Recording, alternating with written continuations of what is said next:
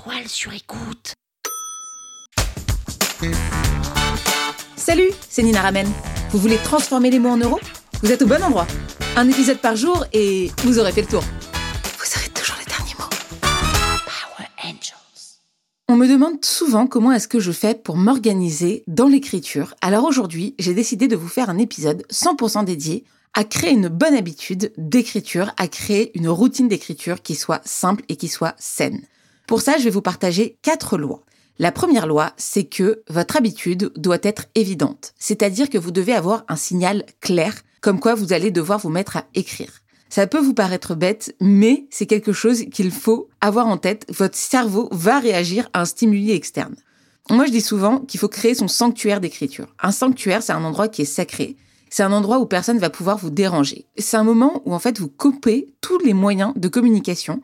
Moi, quand j'écris, je coupe mon téléphone, je coupe mes emails, je coupe tout ce qui peut me distraire. Pourquoi? Parce qu'il suffit d'une interruption pour sortir de ce qu'on appelle l'état de flow, l'état de concentration. Et en écriture, c'est très difficile de rentrer dans cet état de concentration. Donc une fois que vous êtes dedans, il faut essayer de ne pas en sortir.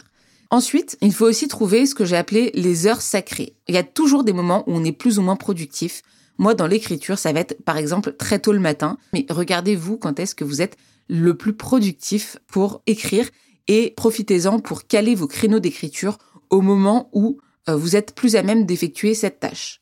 Et la dernière astuce, c'est d'être intraitable et donc de ne jamais faire d'entorse. À partir du moment où vous commencez à briser la chaîne, vous allez forcément le refaire une deuxième fois puis une troisième fois. Donc, loi numéro 1, l'habitude doit être un signal évident. Encore une fois, le cerveau humain déclenche des habitudes, il devient plus performant plus rapidement si vous créez une routine. Donc si vous savez que tous les lundis, de 14 à 18 heures, vous allez écrire votre newsletter, votre cerveau il sera davantage conditionné à le faire que si du jour au lendemain, d'une seconde à l'autre, vous décidez d'écrire un moment en vous disant ah bah tiens si j'écrivais la newsletter. Deuxième loi, c'est qu'une habitude doit être excitante. Elle doit vous donner envie. Et pour ça, il faut trouver vos vraies motivations.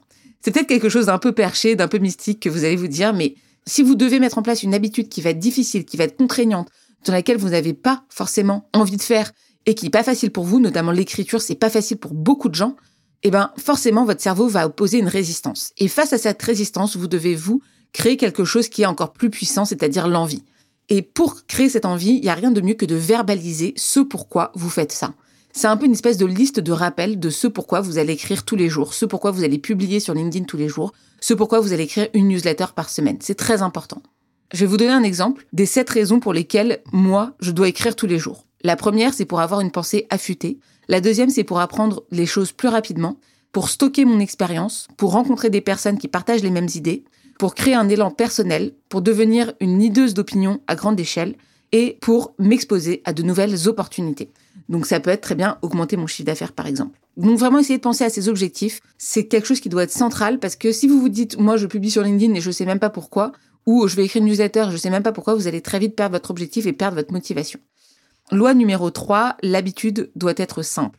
La simplicité d'une habitude est ce qu'il y a de plus important. Si vous commencez à vous dire faut que j'écrive une séquence email automatisée de 5 emails à 70% de taux d'ouverture, ça va pas marcher. Par contre, si je me dis OK, mon objectif c'est tous les matins de me lever et d'écrire 30 minutes, bah c'est beaucoup plus simple. Donc la simplicité est très importante. Faites une habitude d'écriture qui soit la plus simple possible.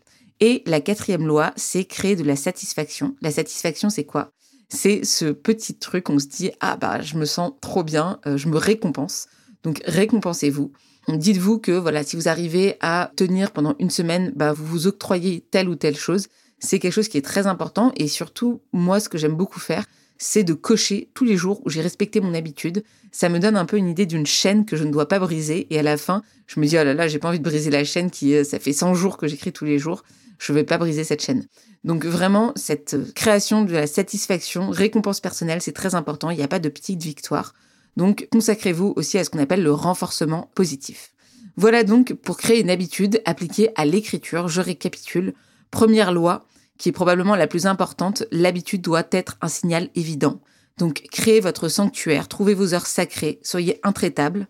Deuxième loi, l'habitude doit être excitante, elle doit donner envie. Donc trouvez vos vraies motivations ou écrivez votre manifeste.